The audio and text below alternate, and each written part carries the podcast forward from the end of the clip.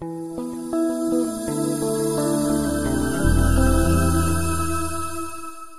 Vamos Sim. lá, gente. Vamos começar nosso estudo. Pessoal que ainda não pegou a Bíblia, pegue sua Bíblia, esteja aí com ela. Vamos nos concentrar, tá ok? E antes de qualquer coisa, eu queria apresentar para vocês esse livro, Teologia Concisa, Jay Packer. Ele faleceu ontem, aos 93 anos, um dos maiores teólogos ainda vivos, do naipe assim, de John Stott, John Piper. Então, a gente deixa aqui o nosso agradecimento a Deus para a vida desse servo de Deus, que contribuiu muito mundialmente o crescimento do evangelho. O mundo inteiro está chorando a morte de Jay Packer, né, a partida dele. O Paul Washer fala o seguinte: a gente sabe que um homem é abençoado quando o mundo chora a sua ausência. E um homem é, a gente reconhece que ele é amaldiçoado quando o mundo aplaude a sua ausência. Né? E Jay Packer foi um desses gigantes que o Senhor console a família, que o Senhor console a igreja, que o Senhor levante outros homens igual Jay Packer. Amém?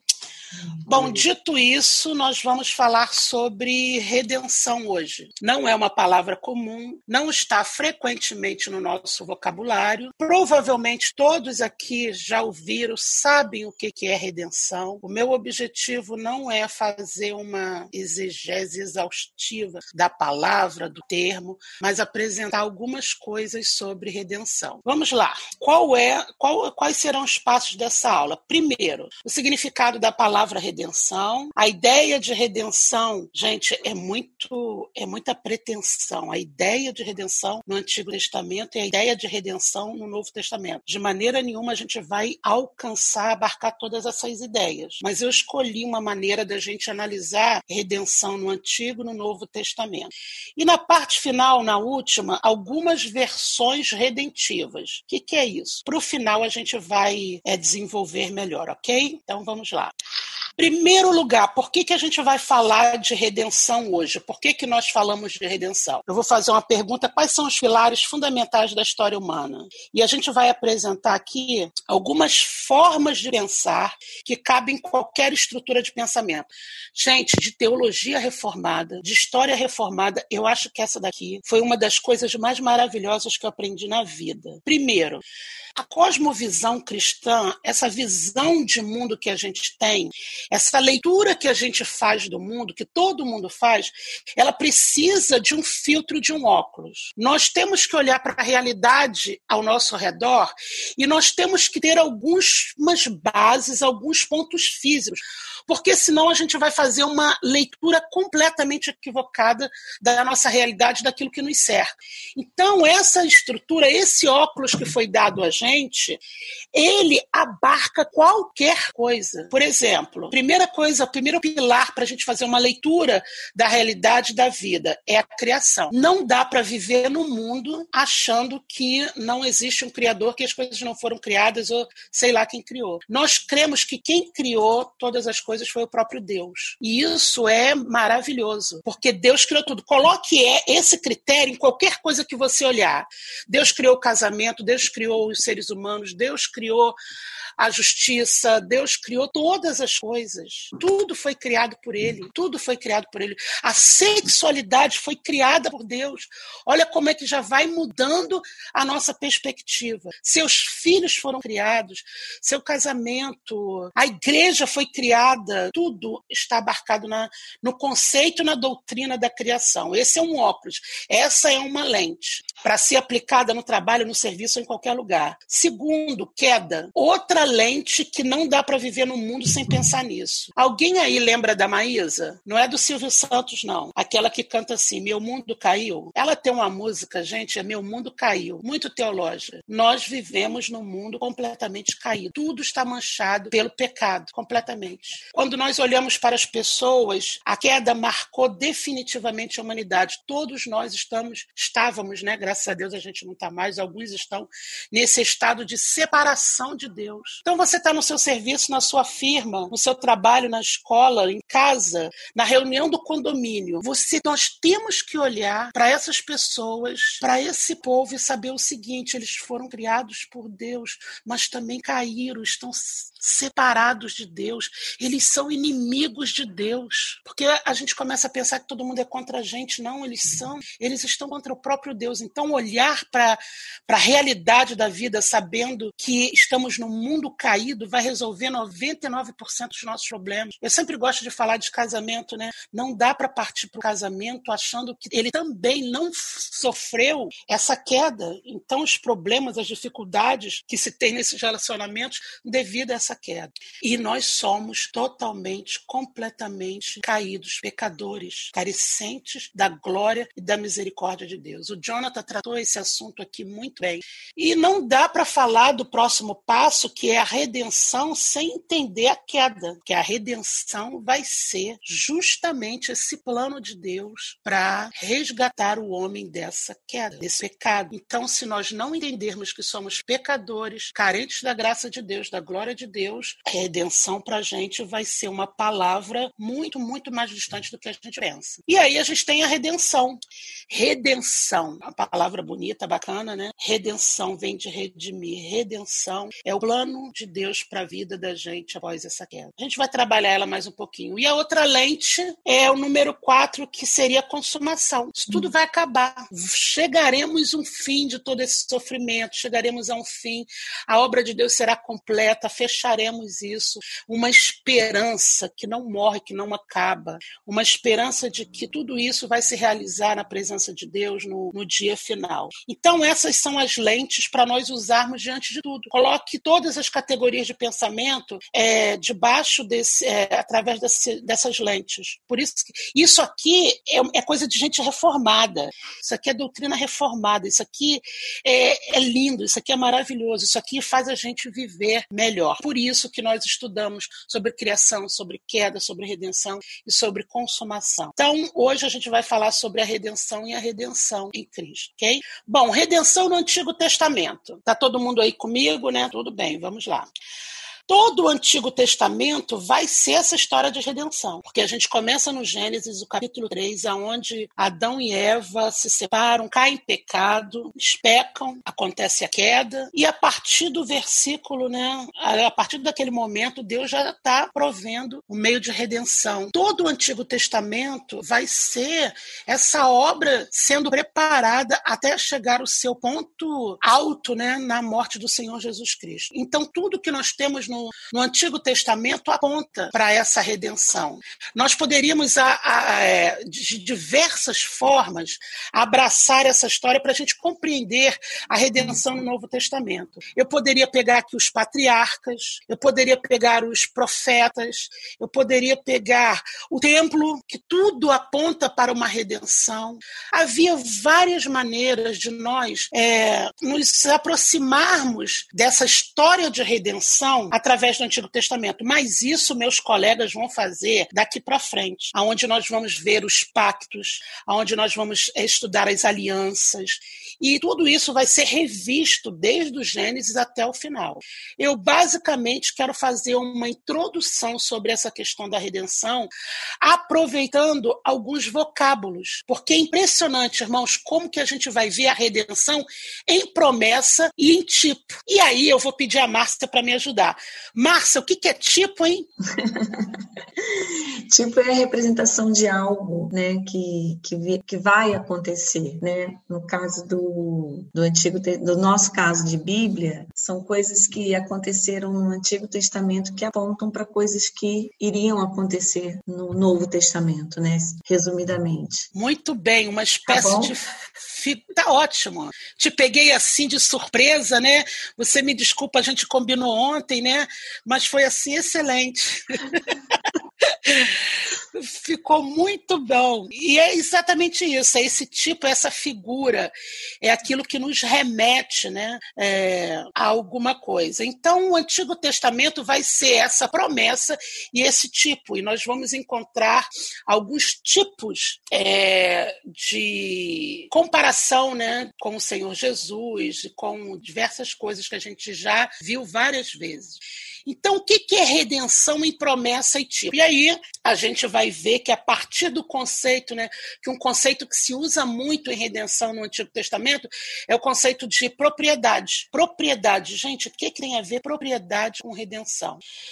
E esse conceito de propriedade também é um conceito usado para libertação. Então tenham isso em mente. Primeiro ponto. Quando a gente fala de redenção, a gente está falando de propriedade e a gente está falando de libertação. Bom, nesse sentido, a libertação também ela vai apontar para um redentor, para um libertador. E a gente vai ver que no Antigo Testamento o próprio Deus é o redentor de Israel também, né? Vocês sabem que não tinha Jesus ainda no Novo Testamento, né, gente? Jesus ainda não tinha se manifestado. Então, o redentor ali seria o próprio Deus. A gente vai ver isso. Olha só, Deuteronômio é, 9, 26. Ó soberano Senhor, não destruas o teu povo, tua própria herança. Tu o redimiste com a tua grandeza e o tiraste da terra do Egito com mão poderosa. Ou seja, o próprio Senhor aí é o remidor, é o libertador, é o redentor de Israel. E aí, ó, segundo Samuel também no 7, 23, só esses dois que eu vou colocar na tela, hein? Os irmãos ficam aí com a Bíblia. E quem é como Israel? Israel, teu povo, a única nação da terra que tu, ó Deus, resgataste para dela fazeres um povo para ti mesmo, e assim tornastes o teu nome famoso, realizaste grandes maravilhas ao expulsar nações e seus deuses de diante desta mesma nação que libertaste do Egito. Então a gente vê aqui é, o próprio Deus como libertador, como o Senhor desta redenção no Antigo Testamento. Bom, essa ideia de libertação vai ser libertado de quê? Qual é? De toda espécie de mal. Ah, primeiras crônicas, Isaías. É, a gente está muito acostumado né, no jargão é, cristão. É, nós fomos libertos de quê? Do pecado do Egito. Mas a Bíblia fala que nós fomos libertos né, de toda espécie de mal. Alguém, é, alguém não, né, gente? A gente vai ver depois é, primeiros é, crônicas 17, 21 Isaías. Anota aí. Nós fomos é, libertos de todas as pragas os salmistas vão falar nisso. E nós fomos libertos também de calamidades. Gênesis 48, 16 também fala isso. Então, basicamente, a gente vai agora é, para o meio que eu escolhi. Qual foi, Rosângela? Nós vamos averiguar e nós vamos é, analisar alguns vocábulos em hebraico. E esses vocábulos, eles sempre estão relacionados à ideia, à palavra, ao exercício da redenção no Antigo Testamento. A primeira palavra que a gente vai ver é al. Ela perpassa o Antigo Testamento todo e ela tem uma ideia. Gente, é muito interessante a gente estudar essas coisas, né? Porque a gente vai vendo uma palavra só, ela não tem um sentido restrito, né? Ela é abrangente, ela divide, ela entra na história, ela passa, ela se mistura com outras línguas e é uma coisa assim muito dinâmica. Mas Gaal na Bíblia vai significar redimir, vingar, resgatar, livrar, cumprir o papel de resgatador. A gente vai encontrar isso. E também, olha, ela vai se desenvolvendo e a própria palavra vai, vai dar um sentido de direito de redenção, redentor, Goel, que vai ser o redentor.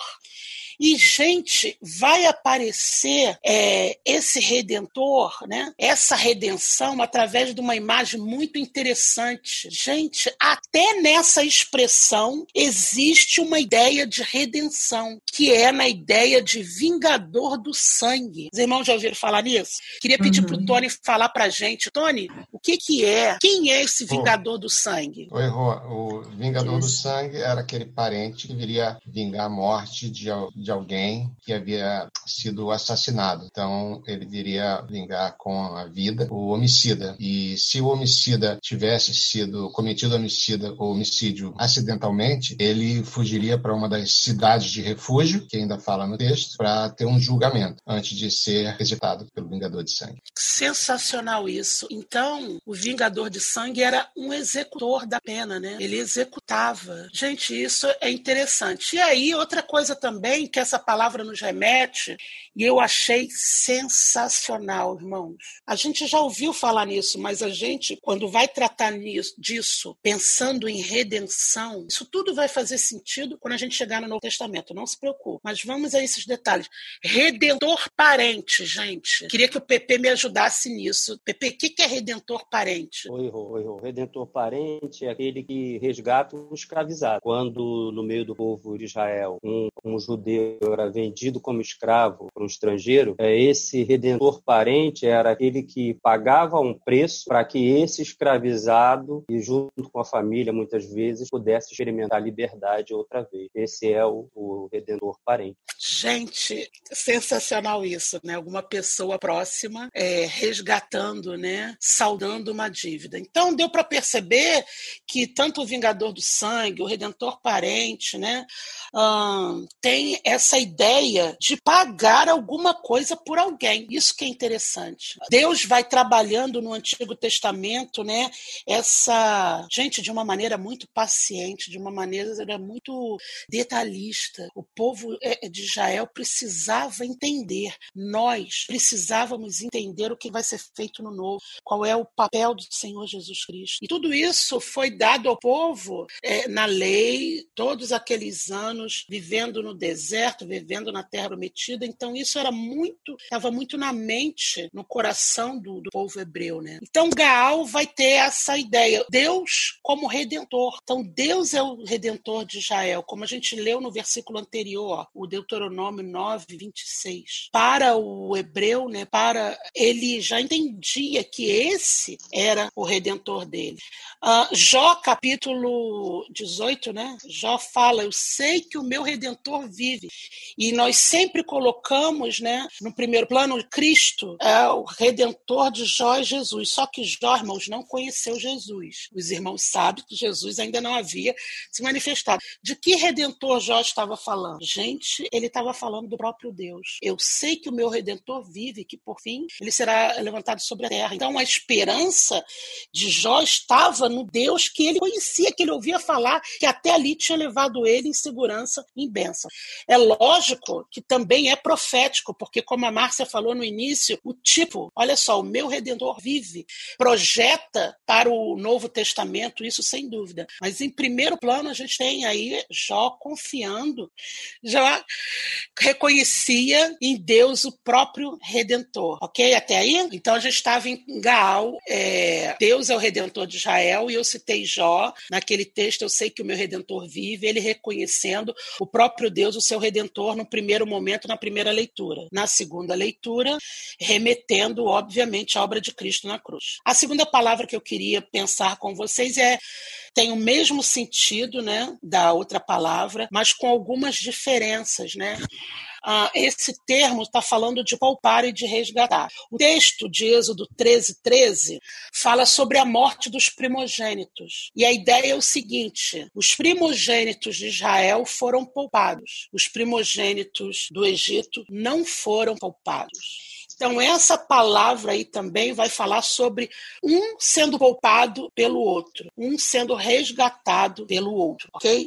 É, Para a gente, ah, Rosângela, é tudo a mesma coisa. Mas, irmãos, são, são alguns detalhes que o próprio Deus né, providenciou. E quanto mais a gente vai é, se aprofundando nessas questões, a gente vai vendo a beleza. Que redenção não é só é, redimir, não é só me livrar, mas nós fomos poupados, irmãos. Nós fomos poupados, nós fomos resgatados. Então, essa seria, sim, uma segunda palavra, né? Uh, temos alguns textos, né? É, segundo Samuel, Salmos, que vão falar desse resgate e dessa mudança. Queria também ver uma outra palavra capar. Vamos ver o que, ela significa. Copper, resgate, dávida para obter favor, por expiação. Talvez aqui seja a palavra que a gente tenha mais acesso, né? Embora não seja uma palavra que a gente use com muita frequência, expiação, mas a gente vê que está mais familiarizado com a gente. Expiação. Então, a redenção vai estar ligada a tudo aquilo que a gente conhece de expiação. Esse resgate, essa dádiva oferecida, está relacionado também a propiciatório, a local de expiação. E expiação a gente conhece como o pecado coberto. Seria cancelar, aplacar, oferecer ou receber uma oferta pelo pecado. Então, redenção está ligado a esses termos. Redenção está relacionado a tudo isso que a gente está vendo no Antigo Testamento. Rosângela, o que, que precisa ficar? Escolha. Veja o que, que é, é, ficou mais fácil o irmão compreender. É, livramento, redentor, expiação, tudo isso está ligado à ideia de redenção, né? através desses vocábulos no Antigo Testamento. Todo o Antigo Testamento, todos esses termos cruzam de lado a lado aos profetas, aos históricos, aos salmos. Todas essas expressões, nas suas é, é vão determinar alguma coisa. Sempre uma dívida, sempre algo a ser pago, sempre alguma coisa a ser colocado. Ah, o homem sempre está devendo alguma coisa, né? E o próprio Deus vai, através do Antigo Testamento, provendo esse resgate. Tem o vingador de sangue, tem o parente, tem o Deus que é redentor, tem a expiação dos pecados, tem todo aquele ritual é, de sacrifício, tudo apontando para essa redenção assim maravilhosa. E aí então é, só para resumir, o conceito vai de Gaal, né, vai nos remeter a quatro é, maneiras: o resgate de um campo. A, o segundo ponto, essa palavra, né, essas expressões vão nos respeito a propriedades de animais, refere-se ao vingador de sangue, e é o termo também, número quatro, muito comum nos salmos, nos profetas, isso aí realmente a gente já viu. Bom, então, resumindo, já está acabando a aula, hein? Calma que já está acabando. A ideia de redenção no Antigo Testamento, então, nos remete ao conceito de propriedade. Acho que deu para a gente perceber isso, né? Um preço era pago em dinheiro em conformidade com a lei para comprar novamente uma propriedade que necessitasse ser libertada, né? liberta ou resgatada. Números 3, 51, Neemias 5, 8. E a partir desse uso, o termo no Antigo Testamento é usado normalmente com senso de libertação e também no sentido de expiação, cancelar, aplacar ou receber uma oferta do pecado. Esse é o resumo que a gente tem sobre redenção. Gente, é até um pecado, né? 20 minutos a gente falar de redenção no Antigo Testamento, mas basicamente essa é a nossa ideia. Jó 19, 25, que eu gostaria de finalizar essa parte, porque eu sei que o meu redentor vive e por fim se levantará sobre a terra. Então Jó tinha consciência de que o redentor dele era o próprio Deus que poderia redimi-lo. E também a gente pode entender que por fim ele se levantará sobre a terra. Toda vez que eu leio esse texto, eu lembro da cruz de Cristo sendo erguida e o Senhor sendo elevado, né? Se levantará sobre a terra. E é engraçado que esse texto também, numa perspectiva, né, ele se cumpriu em Cristo e também, né, gente, a gente pode pensar nisso no futuro, né? Porque eu sei que o meu redentor vive e que por fim, e aí ao fim, ele se levantará sobre a terra e tudo estará consumado. É uma profecia de ontem, hoje e sempre. Bom, algumas perguntas. Quais serão as perguntas antes da gente passar para o Novo Testamento? Vamos lá. Márcia, alguma pergunta? Então, por enquanto ainda não. não Louvado se... seja Deus. Deus é muito bom comigo. Amém. Por enquanto, acho que o pessoal está é. esquentando ainda. É. Tá muito. É, acho que não ficou, ficou. Se ficou complicado, o Tony vai responder depois para vocês, tá? Se vocês não entenderam. Mas eu acho que essa era a primeira, a primeira apresentação que eu realmente gostaria de fazer. Então, não havendo dúvidas, nenhumas, né? A gente vai para o Novo Testamento. Redenção no Novo Testamento. E aí, por isso que eu perguntei no início, todo mundo aqui era crente. Os irmãos estão cansados de ver redenção do Novo Testamento. Os irmãos já têm 20, 30 anos falando de Novo Testamento na Bíblia. Todo mundo assim sabe, já sei o que a Rosângela vai falar. Por isso que a aplicação no Novo Testamento eu quero fazer diferente. Daquilo que a gente ouviu lá atrás, sobre resgate, sobre livramento, sobre livrar das calamidades, sobre ser resgatados, eu gostaria de saber o seguinte, irmãos. Vocês, os irmãos aqui, que vão responder para mim. Vocês que vão fazer a aplicação daquilo que a gente viu lá atrás. Por quê? Agora a gente vai ver a redenção em glorioso cumprimento. A gente tinha visto em promessas, em tipos, como o redentor parente, como o vingador, como aquele que livra, como aquele que resgata, como oferta né, é, é, expiatória. Tudo isso a gente viu lá. Mas no Novo Testamento esses conceitos são mais claros, sem perder o significado original. E aqui que eu acho que é importante. Não perder o significado original. Eu acho que nesse ponto aqui nós vamos perceber a importância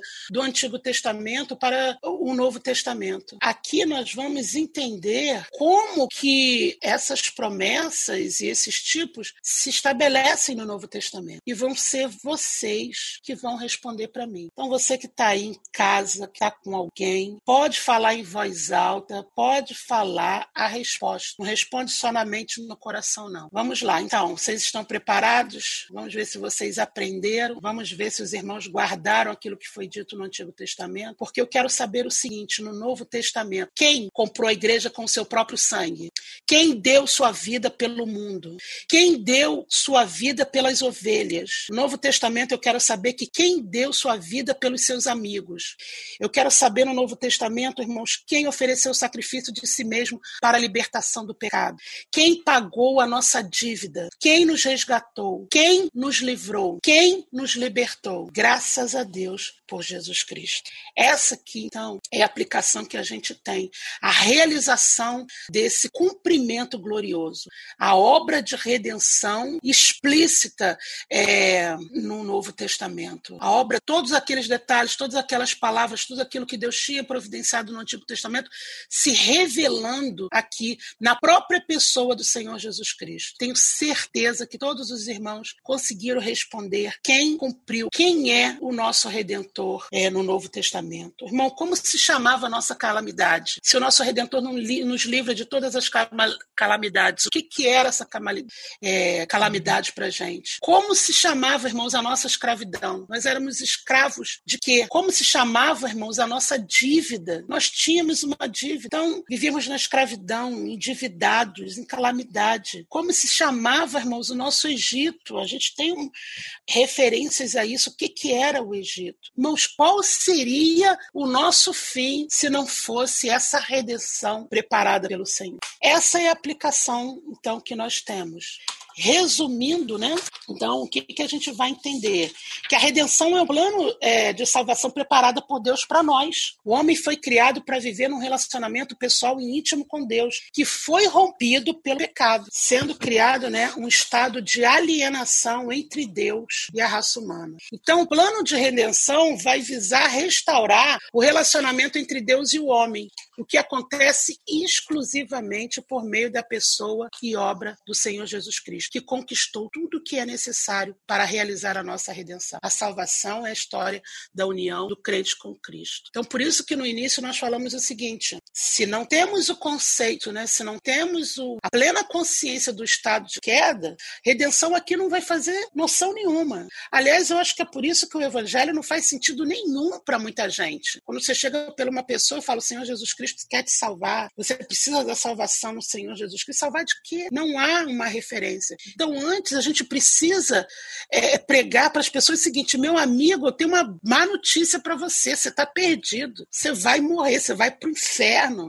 você está separado de Deus, você não tem como viver sem o Senhor e tratar dessa desse pecado. O homem tem que saber que ele é pecador, que ele precisa de um Salvador. Muitas das vezes a gente apresenta um salvador, né, que a pessoa não sabe por que está sendo salvo. Mas, enfim, Então, esse vai ser o plano de salvação. Gente, pode ficar tranquilos que nas aulas futuras, né, todo esse plano de salvação, todos os fatos, eles vão ser revistos. É bem, de maneira bem, assim, especial. Bom, continuando então, a centralidade da cruz. A gente chega no Novo Testamento e a gente tem a cruz, que vai ser o ponto alto dessa redenção que vinha caminhando desde o Antigo Testamento. Vai ser na cruz que a gente vai ter, ó, é na morte que a obra messiana de Cristo é encerrada. Ou seja, João capítulo 19, 30. Quando Jesus tomou o vinagre, ele disse: está consumado. Foi aquilo que o pastor João falou, né? O que, que está consumado? Parecia até que ele tinha lido a aula.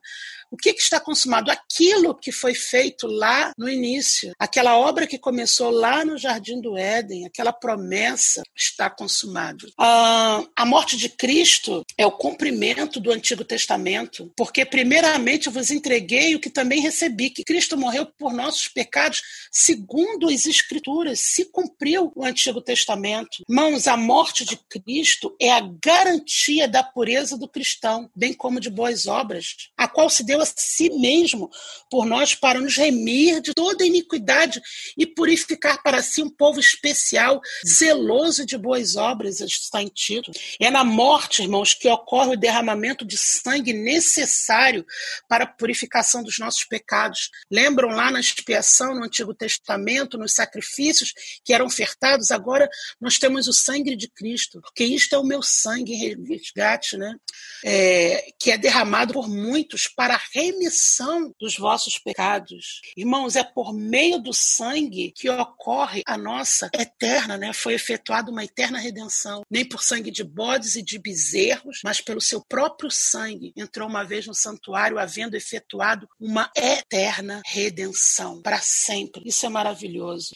E é através da morte de Cristo que nós temos acesso à redenção, sendo justificados gratuitamente pela sua graça, pela redenção que há em Cristo Jesus. O preço foi pago. Não existe mais dívida, não existe mais dor de cabeça com os juros. Irmãos, os juros foi liquidado na cruz do Calvário. E em nome de Cristo, essa redenção dos pecados deve ser iniciada, né? Começando por Moisés e por todos os profetas, explicava-lhes o que dele se achava em todas as, as escrituras. Então, nós temos aí a centralidade da redenção na cruz do nosso Senhor Jesus Cristo. Foi uma aplicação bem geral daquilo que a gente vê no Novo Testamento. O tema da redenção no Novo Testamento é o seu tema principal, né? O objetivo é se cumprindo assim no Senhor Jesus Cristo. E aí nós terminamos esse, esse panorama pelo Novo Testamento. E aí a gente vai para as dúvidas. Márcia, alguma dúvida? Olha, nenhuma pergunta, nenhuma dúvida. Acho que você está explicando. Ah, não, apareceu uma aqui. Ah, meu Deus. Jesus, tem misericórdia. É, primeiro, assim, tinha os comentários de que você é melhor, que você é maravilhosa. Mas fica aí, isso, fica aí, fica aí. Agora apareceu aqui. É, Rô, você falou do inferno. Sei que a igreja não salva, mas é o lugar dos salvos. Haverá pessoas que, que creem, não. Haverá pessoas que creem que Jesus seja seu salvador e não estejam na igreja e seja salvo? Absolutamente. Absolutamente, com certeza. A igreja não salva. O que salva é o Senhor Jesus Cristo. Uhum. Ué, o ladrão da cruz, para mim, é o paradigma. Ele era uhum. bandido, matou, roubou, não sei o que, que ele fez. Ele estava lá do lado de Jesus, não participou do grupo de homens, não foi batizado, ele não é, estava na reunião de oração, ele simplesmente naquele momento, olha, eu eu mereço isso aqui, você não merece. E uhum. o que, que Jesus fala para ele, né? Hoje mesmo estarás comigo no paraíso. Então, eu entendo que se a pessoa conhece o Senhor Jesus Cristo e ela recebe o Senhor Jesus no seu coração, ela vai para o céu sim. Agora, a pessoa que me fez essa pergunta, eu só não entendo uma coisa. Aí é uma dúvida minha que eu vou perguntar para você. Como que uma pessoa que ama o Senhor Jesus Cristo, aceitou Jesus como seu Salvador, não consegue ficar numa igreja? Essa é a pergunta. Isso que eu não entendo, irmãos. Então, porque é a noiva de Cristo. O Senhor morre por esse grupo. Igreja é coisa de Deus. Esse ajuntamento de gente bacana, simpática, rebelde, chata, diferente, é o melhor lugar da terra. E se a pessoa não consegue conviver, aí tem um problema que eu não entendo. Mas creu no Senhor Jesus Cristo, será salvo. Amém? Respondido, uhum. né? Mais nenhuma pergunta. Ah, meu Deus, agora ficou aparecendo né? Vamos lá. Poxa vida. É, acho que esse aqui é mais um comentário. Nosso preço foi pago. Você explicou bem dizendo que não temos juros a pagar. Eu queria que você falasse um pouco da responsabilidade do salvo no mundo, mesmo não tendo dívida. Gente, olha, não sei se é irmão ou irmã. Você foi iluminado, irmã. porque a gente vê isso na parte na parte 3. Fica com essa pergunta, porque agora que nós vamos ver o que que a gente vai fazer com isso. Essa, esse foi o meu objetivo. Sabe? Porque redenção no antigo no novo, de certa forma, a gente tem 50 anos de igreja, irmãos. Não é possível que ninguém entenda o que está escrito sobre redenção no antigo no novo. Você que é novo convertido que está aqui, que ainda não aceitou Jesus, se aceita que você vai entender tudinho. Você vai entrar na igreja, você vai compreender. Mas o problema é o que fazer depois que a dívida está paga, depois que não tem mais juros, depois que o seu cartão foi renovado, depois que você tem saldo. O que, que a gente faz com isso? Qual é a nossa responsabilidade agora, irmãos? Esse é o grande problema. Redenção é alguma coisa prática, isso a gente viu no Antigo Testamento. Era um pensamento concreto. Nós estávamos falando ali é, é, de uma representação de negócio. Não existe mais nada mais concreto do que isso. Quando a gente chega no Novo Testamento, a dívida é paga. É, é concreto. Cristo morreu na cruz. E às vezes a gente fica com o conceito de redenção na nossa mente filosofando, filosofando, é, construindo castelos. E como que isso é palpável hoje na vida da gente? E é isso que eu queria ver com vocês agora daqui em diante. Por quê? Olha só. Tem mais irmão... perguntas, hein? Ah, meu Deus do céu. Olha, Ai, meu Deus. Coloquei, Ó, coloquei... psicologia ah. inversa. Psicologia inversa. Irmãos, não pergunta, não, irmãos. Não pergunta. Tem mais. Vamos lá. Colossenses 1,13. Ele nos resgatou do império das trevas e nos transportou para o reino do seu Filho amado. Ah. Aqui o apóstolo Paulo usa esse conceito de redenção? Com certeza, com certeza. Ele nos livrou, ele nos salvou, ele nos tirou das trevas. Exatamente uhum. isso, olha só, aplicado ao Novo Testamento, com certeza. Tá bom. Tem uma última aqui. Ai, amém, amém. Não faz mais pergunta, não, gente. Engraçado que é só, é só existir lei, né? Que daqui a pouco vai aparecer um monte de pergunta aí. Fala. Rosângela, como a história da redenção deve influenciar nossos relacionamentos interpessoais? Meu Deus do céu, esse povo, eles estão adiante de mim. Olha que coisa maravilhosa. Gente, hum. essas questões vão ser respondidas agora. Não, Oi, Márcia. Não, Olha, tá. Vocês que estão perguntando isso é agora. Agora que o negócio vai ver. Quanto tempo eu tenho, gente? Deixa eu ver aqui. Nossa, 10, Tem 10 horas. Tempo. Tem bastante muitas, tempo. Muitas perguntas. É. Dá para responder muitas perguntas. É porque eu acho que agora vai ter, Tony. Muitas perguntas. agora, muitas perguntas. Gente, eu não tenho problema com perguntas, não, tá? É só uma, uma maneira de forçar vocês a fazerem mais perguntas. Quanto mais a Apareceu gente. Apareceu mais uma fazer... aqui, Rô. Ô, oh, maravilha! Fala, irmã. Eu tô doida para responder igual o João, mas não apareceu nenhuma, né? Fala aí. Lá.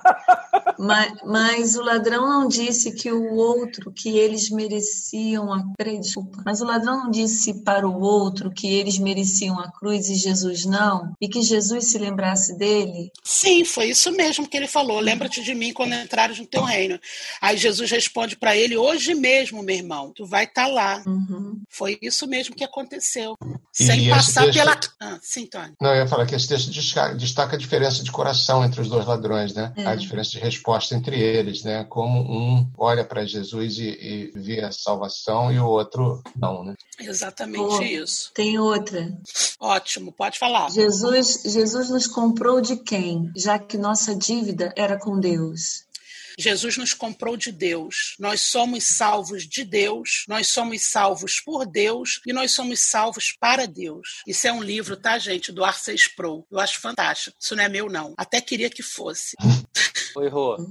Oi. Rô, é só para complementar essa resposta, lembrar o que você disse no início. Nós temos uma queda em pecado, em Adão. Essa queda nos deixa em dívida com Deus. Nenhum preço do Velho Testamento, aqueles tipos que a Márcia citou, eram insuficientes. Então, alguém tinha que comprar de fato, porque nós estávamos em queda, estávamos separados e tínhamos sobre nós a maldição da lei, de todo esse pecado. Então, Exatamente. assim, quando a gente diz que Cristo nos comprou de Deus, é porque, de fato, a nossa dívida, aspas, se fosse com outro ser, nós mesmos poderíamos pagar, mas a nossa dívida era com Deus Santo. Então, precisou de um sacrifício único, único que Deus aceitaria. Nós tínhamos uma dívida com Deus, ou seja, se não fosse o sacrifício de Cristo, essa dívida continuaria para sempre. Então, nos comprou de Deus porque a nossa dívida não era com o diabo, a nossa dívida era com Deus. Exatamente isso, Pepe. Engraçado, Paul Washer, ele tem uma frase que ele fala o seguinte: olha, eu tenho duas notícias para você, uma boa e uma má. A notícia boa, Deus está aqui. A notícia má, Deus está aqui. Então nós fomos comprados é, por Deus, para Deus e com Deus. Então a gente não está devendo nada pro diabo, não, irmãos. Nosso papo é com Deus. Podemos seguir? Tem mais alguma dúvida? Não? não? Acho que. Peraí, deixa eu ver aqui. É, não, só essa mesmo. Amém. Muito obrigada aí, o PP resumiu assim é, fantasticamente essas lacunas, né? Que porventura fiquem. Então, a, a, terceira parte é o seguinte: o que, que, que nós vamos fazer quando a dívida está paga? O que, que você faz quando o seu cartão está liberado? Você compra mais? É. Quem falou é? Eu. O que, que a gente faz quando o cartão está liberado? Alguém quebra e fala assim, nunca mais vou comprar? Não, né? Mas, enfim, então a gente vai seguir agora o seguinte. E agora, o que, que a gente faz com essa dádiva, com esse presente, com essa dívida paga, com essa alegria dentro do nosso coração? E é aqui que eu vou entrar numa proposta, é, entre outras, né, sobre os efeitos da obra redentiva. Esse aqui é o reverendo Heber Campos, né? Ele diz o seguinte isso foi tema é, de um sermão dele na Fiel de 2018 e também um texto que ele escreveu, porque ele tem se desenvolvido há alguns anos é, na área de cosmovisão e ele tem trabalhado muito essa área de cosmovisão é, e ele trabalha a criação que é a de redenção e consumação nessa cosmovisão. E sobre a redenção, ele fala o seguinte: olha, os cristãos devem trazer os efeitos da obra redentora de Cristo para as várias esferas da vida vida. Olha aí, irmãos, vamos tirar lá a redenção do Antigo, do Novo Testamento e trazer para a nossa vida diária. Por quê?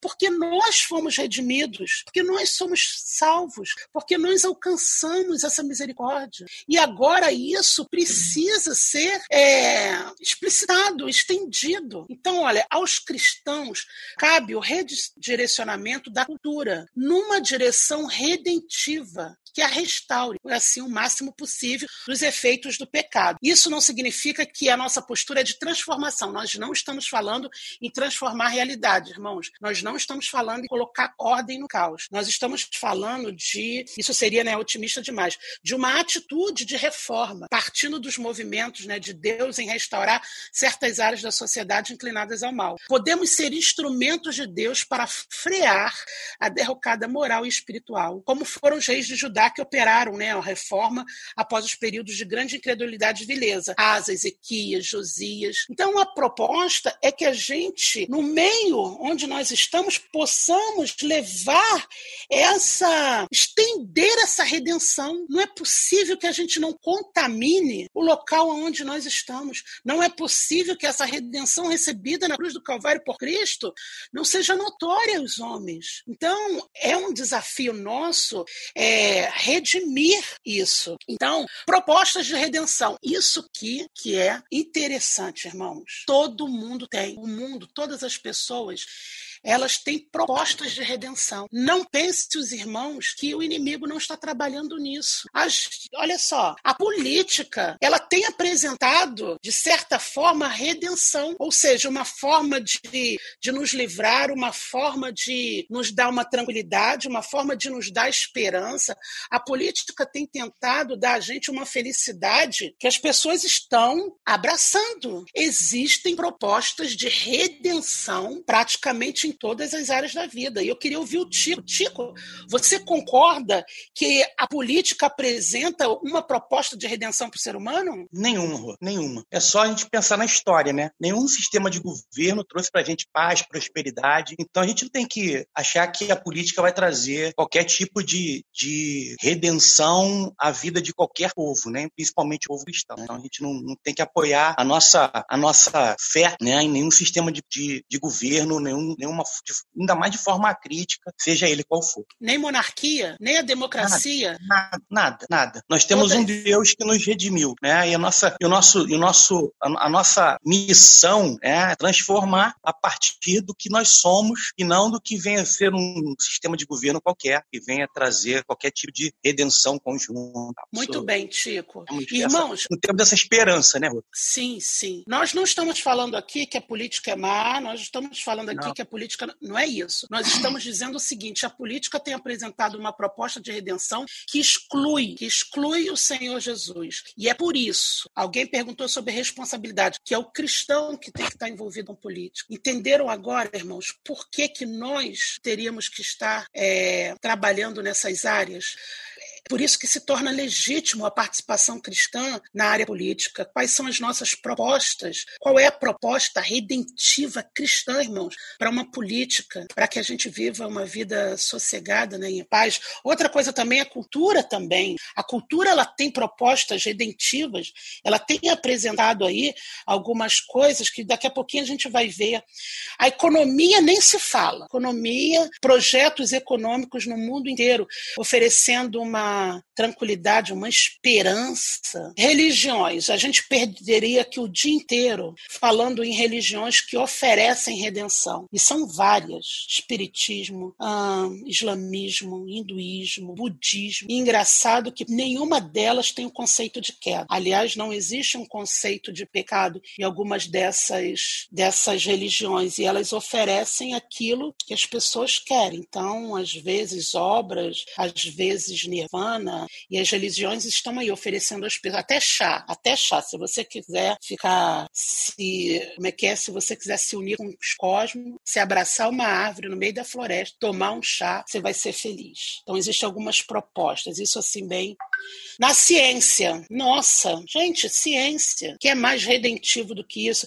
E na educação também. Aliás, Jonathan, você concorda que a educação ela propõe algo redentivo? Concordo, sim, Rô. Tá me escutando bem? Muito bem. É, a educação ela acabou se tornando uma, uma proposta de redenção na medida em que, através do, do conhecimento, o homem ele pode ser tornado civilizado. Né? As relações sociais elas podem ser é, bem estabelecidas, uhum. serem tornadas saudáveis, né? O homem pode conviver em sociedade formando, né, uma sociedade bem estruturada. E a gente pode destacar, basicamente na história, dois pensadores que contribuíram, né, com essa ideia da educação como uma boa estratégia de redenção da sociedade. Primeiro foi João Comênio, no século XVII, né? Ele foi chamado pai da educação moderna e através dele isso começou a surgir, né? Essa ideia de a educação ela pode redimir os homens, mas o, João Comênio ele trouxe uma proposta distintamente cristã, né? Porque como como eu falei, ele viveu no século XVII, ele próximo à Reforma Protestante, então ele era ele era um bispo protestante e ele trazia no bojo, né, dessa estratégia educacional uma confessionalidade cristã. Então não era uma proposta secular, né? Ele acreditava que a educação distintamente cristã, né, poderia remir a sociedade, ou seja, né, a igreja, enquanto é luz do mundo, né, a partir de Cristo e sal da terra, ela tem essa capacidade, esse poder. Mas existia um foco todo especial na educação em si, né, no conteúdo que era passado, nos métodos. Mas é, então era um pensamento cristão. Esse pensamento só foi se secularizar é, a partir do século XIX, né, principalmente através do pensamento de Auguste Comte, né, que ele lançou ali as bases do cientificismo mesmo. Então, a partir de Conte, a gente tem uma ideia já secular da educação, ou seja, o homem educado, é, bem educado, ele não precisa de Deus, não precisa de teologia, não precisa de uma fé cristã ou de uma fé em qualquer outra religião, ele basta é, ter uma boa ciência, fazer ciência, né, através dos métodos científicos, e assim ele é capaz de redimir a sociedade por si só. Né? Como se fosse a ideia, por exemplo, é, João Comênio, a gente pode dizer que ele vinha com a teologia e tentava é, remodelar a sociedade. Já Augusto Comte, ele vinha com a própria sociedade, através do estudo das suas leis, né, como funciona a sociedade, e a partir daí poder orientar as pessoas numa boa convivência social. Muito bem, muito obrigado, Jonatas. Então a gente vê que a educação, irmãos, e eu acho que esse pensamento ainda é muito vivo hoje, ela, ela tem essa proposta redentiva. Há uma esperança, esse é o problema. Tanto na política, cultura, economia, religião, ciência, quando nós depositamos uma esperança de felicidade, uma esperança de algo melhor, uma esperança de paz, eu não sei, de tantas coisas, a gente gente vê que são propostas redentivas. E de maneira nenhuma nós estamos desprezando a educação. Por favor, irmãos, por favor. É importante, tem o seu valor e é altíssimo, está na graça comum, mas nós percebemos, como o, o próprio Jonathan falou, que há uma esperança exacerbada nesse, em alguns conceitos. Né? E muitas das vezes nós cristãos estamos abarcando, estamos é, retendo essas propostas sem crítica, sem saber como fazer também. Tem muito disso de um desconhecimento. Eu não sei como, Rosângela, sabe? O que, que nós, como cristãos, podemos fazer? Então, ah, o mundo está aí oferecendo redenção e ele tem essas propostas, o seu próprio redentor. Então, todo anseio, irmãos, redentivo, a parte das escrituras, resulta em redenção operada por si próprio. Então, é o que a gente vê aqui do lado. E toda redenção operada por si próprio só tem um nome, humanismo. Ou seja, as propostas elas estão nesse plano, seja o homem dando conta de todas as coisas, ele sendo o senhor de todas as coisas, né, de todo pensamento. Não há transcendência, não há Deus, não há nada. Então a gente vê que isso é humanismo. O cristianismo encontra posição e anuncia a redenção fora da humanidade. Isso é lindo, isso é maravilhoso. A nossa solução não está em métodos ou em alguma coisa preparada aqui. Por quê? Porque nada do que a gente prepare aqui vai resolver aquele problema que a gente tem lá atrás, de queda, de pecado. Então, é, não vem de dentro, mas vem de fora, de alguém que se torna homem para redimir homens, né? Mas vem de fora. Ou seja, certamente que o sentido de redenção aqui nem sempre corresponde ao sentido bíblico nós não estamos fazendo aqui é, é, essa colocação fechada, mas há paralelos na busca de significado e esperança, ou seja, eternidade, que mesmo sendo desfocado da verdade bíblica, torna-se uma redenção humanista. Olha que perigo, uma redenção humanista. Eu queria destacar agora é, um ponto de como que essas propostas elas são assim tão claras. E talvez o melhor, o melhor meio, né, que a gente possa encontrar hoje, o mais acessível, o que talvez é, seja mais abrangente hoje em termos culturais, é o cinema. Cinema hoje ele tem as suas propostas, ele tem o seu meio de comunicar algumas verdades, né, que estão aí para quem quiser ver. É engraçado, né? A gente estava falando de Velho Testamento, expiação e agora a gente está no cinema. Como que isso tem se apresentado? E aí é que a gente vai entrar é, nessa parte aqui. Esse livro, Ciência e Fé Cristã, é de 2004, da editora Ultimato. O roteirista de cinema norte-americano Brian Godowa, né? Ele tem uma tese, e a gente vai testar a tese dele hoje aqui, porque ele fala que, basicamente, todos os filmes, eles são, no final e no fundo, acima de tudo, quase sempre, a respeito de redenção. Ele vai dizer, ó, em uma visão de mundo ou sistema de crenças em particular, a redenção é sua proposta de como consertar o que está errado conosco. Então ele pega a palavra redenção, ele amplia e ao invés de falar redenção, ele fala conserto, consertar. Então, a redenção inclui os valores sobre a maioria, sobre a maneira né, como as pessoas devem ou não viver e se comportar neste mundo. A maioria dos filmes, irmãos, mostra um personagem principal que busca um objetivo específico e, ao fazer isso, aprende algo sobre si mesmo e o mundo de uma maneira que, inevitavelmente, resulta na redenção de uma pessoa ou ausência dela. Então, os filmes podem ser basicamente histórias, mas essas histórias são, no final, no fundo, acima de tudo, quase sempre a respeito de redenção. Então, é, para a gente ver isso mais claramente, ah, como que essas propostas redentivas elas aparecem e a gente não se dá conta, a gente não percebe, a gente assiste os filmes, a gente ouve música de uma maneira parece que aquilo não nos atinge, mas está atingindo e está formando pensamento, está criando alguma coisa que hoje a gente não entende mais, porque muita gente está abraçando essas propostas redentivas.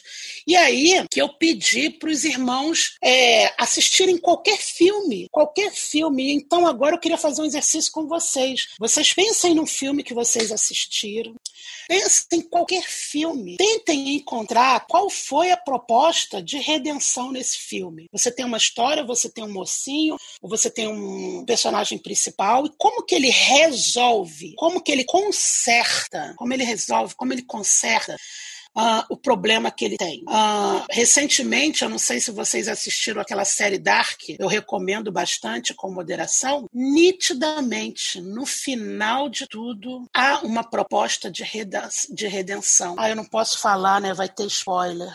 Mas há uma proposta naquele final, no final do filme, aonde o casal, né, resolvem se entregarem, né, à própria destruição para que haja uma redenção. E isso fica muito claro. Ou seja, o próprio homem construindo a sua própria redenção, se oferecendo para que haja uma mudança, para que haja um conserto, para que haja é, uma mudança. E engraçado que depois que a gente resolve, depois que a gente entende que essa redenção deu certo, a gente não precisa mais de um redentor, né? Porque a gente resolve tudo. É, eu estava perguntando ao Tico, Tico, que filme que você viu? Eu, Rosângela, eu vi a Fantástica Fábrica de Chocolate. Tico, você viu pontos redentivos nesse filme? Rô, é, pra gente? Tá aqui, tudo bem, aqui, estamos aqui. É, vi, engraçado, né? É um filme interessante, porque é, tem uma regra, né, para você chegar ao final do filme, né? Chegar ao final da, de conquistar o prêmio, o prêmio final, né? Que era cumprir regras, né? Que era cumprir regras. E aí, ao cumprir as regras, é, o menino e o avô, não sei quem lembra do filme, ele chega ao final e ele consegue salvar a todos, porque eles cumpriram as regras até o final, né? Então, nenhum dos outros competidores cumpriram as regras e ele teve, né, o menino e o avô tiveram ali um, uma, uma sequência de cumprimento de regras para que pudesse salvar a todos, né? Pudesse redimir os outros dos, dos, dos castigos impostos lá pelo senhor Wonga. Muito bem. Uh, eu conversei durante essa semana com alguns irmãos, né? E alguns irmãos, por que isso? Por quê? Por que você está pedindo? Qual filme que a gente tem que ver?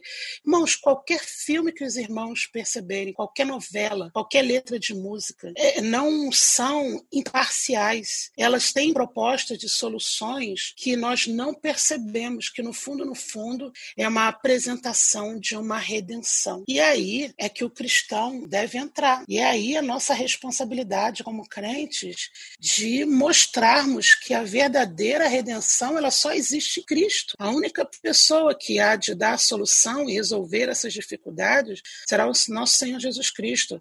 Ah, quando se fala em redimir a cultura, quando se fala em redimir a política, a educação, nós estamos falando disso, de propostas verdadeiramente cristãs. Esse roteirista ele está fazendo é, é, alguns trabalhos, está é, tá numa perspectiva de pegar a cultura e transformar para alguma coisa, para trazer alguma coisa que mostre ao Senhor Jesus Cristo. E essa deve ser a nossa proposta.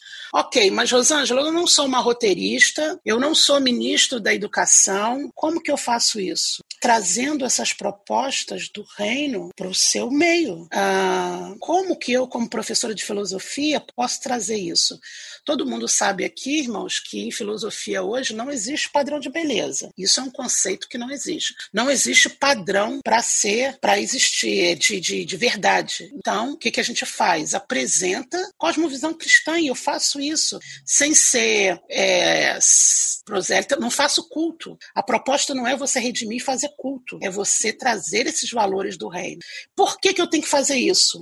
Porque nós somos o sal da terra, nós somos a luz do mundo. Assim brilhe também a vossa luz diante dos homens, para que vejam as vossas boas obras e glorifiquem a vosso Pai que está nos céus. Simplesmente por isso, porque nós somos sal e luz desse mundo. Amém. Aqui eu termino. Infelizmente não deu para a gente conversar mais sobre os filmes, que seria bem legal cada um reconhecer, mas a gente pode voltar a falar sobre isso. Vai vendo seus filmes, vai analisando, vai percebendo isso, para a gente futuramente conversar, ok? Gente, um beijo, muito obrigado pela paciência. Deus vos abençoe. Um culto maravilhoso assim para vocês, tá bom?